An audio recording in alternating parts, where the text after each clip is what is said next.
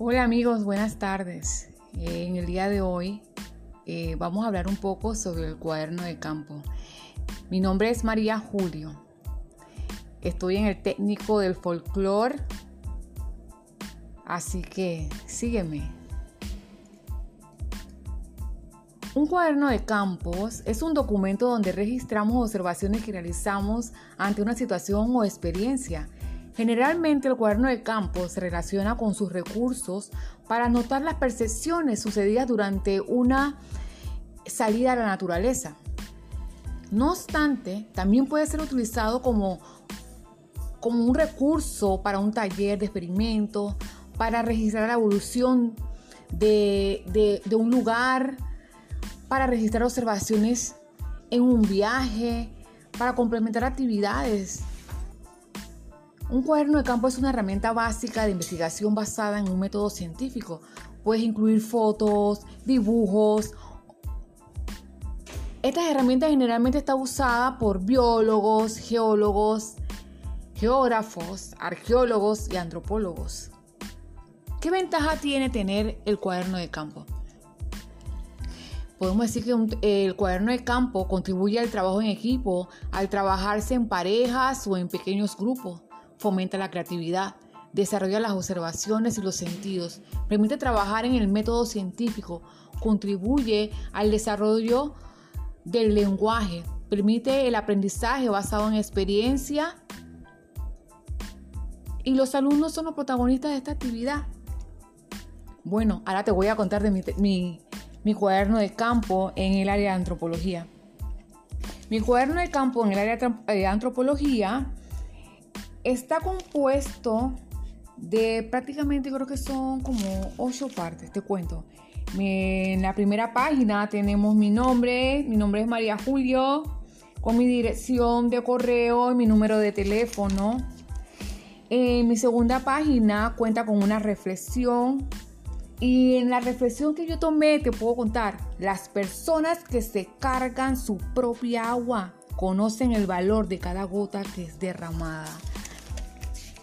Luego tenemos eh, cuál es el objetivo del trabajo del cuaderno de campo. Te puedo indicar que mi objetivo de mi trabajo de mi cuaderno de campo es cuando yo vaya a un área, ya sea un área donde se esté desarrollando alguna actividad folclórica o donde se representen esos elementos del folclore, ir haciendo anotaciones, eh, comentando, indagando un poco no. Mi primera página de mi cuaderno de observación están los datos observados.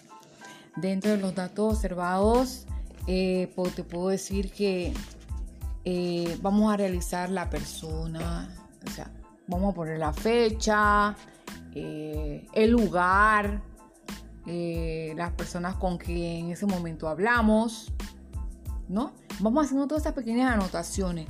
Luego está lo que es la entrevista.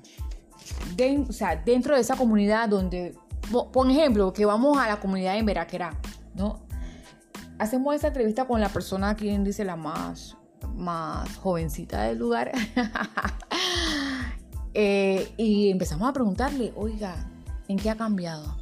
¿Cuáles son las tradiciones? Eh, si hablamos de plantas, ¿cuáles son las plantas medicinales que se usan, se siguen utilizando? O sea, es como decirte un ejemplo, ¿no?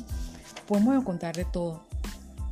Otra de las partes que tiene mi cuaderno de campo son las comparaciones e inferencias. Ahí vamos a comparar de repente, ok, el señor, podríamos dar como un ejemplo de que el señor Alfonso, él con su familia, ellos cuando llega la Semana Santa, ellos practican y hacen un tipo de ritual, no sé si ustedes conocen, un tipo de ritual, eh, te cuento, en mi familia cuando llega Semana Santa, nosotros hacemos un ritual con el limón y siete pepitas que hasta el sol que se, te dan con caraña.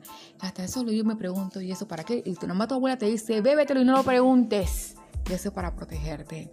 ¿No? De repente en otras casas no sucede esto, esto que te estoy contando. Y, ahí es donde tú vas a ver la comparación, o sea, el mismo lugar, diferentes costumbres. ¿no? Otras de las divisiones que tiene mi cuaderno de campo es la sesión de preguntas. ¿En qué provincia se resalta nuestro traje típico nacional? ¿Qué otros elementos de nuestro folclore conoces? ¿No? ¿Qué representa la pollera y el montuno? Esta es mi sesión de preguntas y dudas. Otras de las divisiones que te puedo contar son recuerdos importantes. ¿Quién no tiene recuerdos? A ver, ¿quién no tiene recuerdos que me lo diga?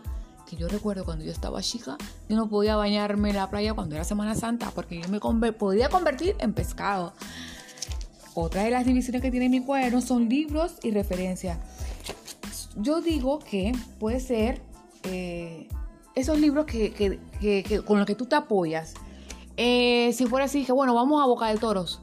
Ok, yo me voy a la clase. Yo busco la sesión de dónde está ubicado ese lugar que yo quiero visitar. Eh, siempre hay referencias de personas que ya anteriormente han visitado, hacen sus anotaciones y uno va tomando esos apuntes y uno se apoya bastante en eso. Otra división que tiene mi cuaderno son los datos y anécdotas importantes. Siempre va a haber algo importante que anotar. Siempre, siempre, siempre, siempre.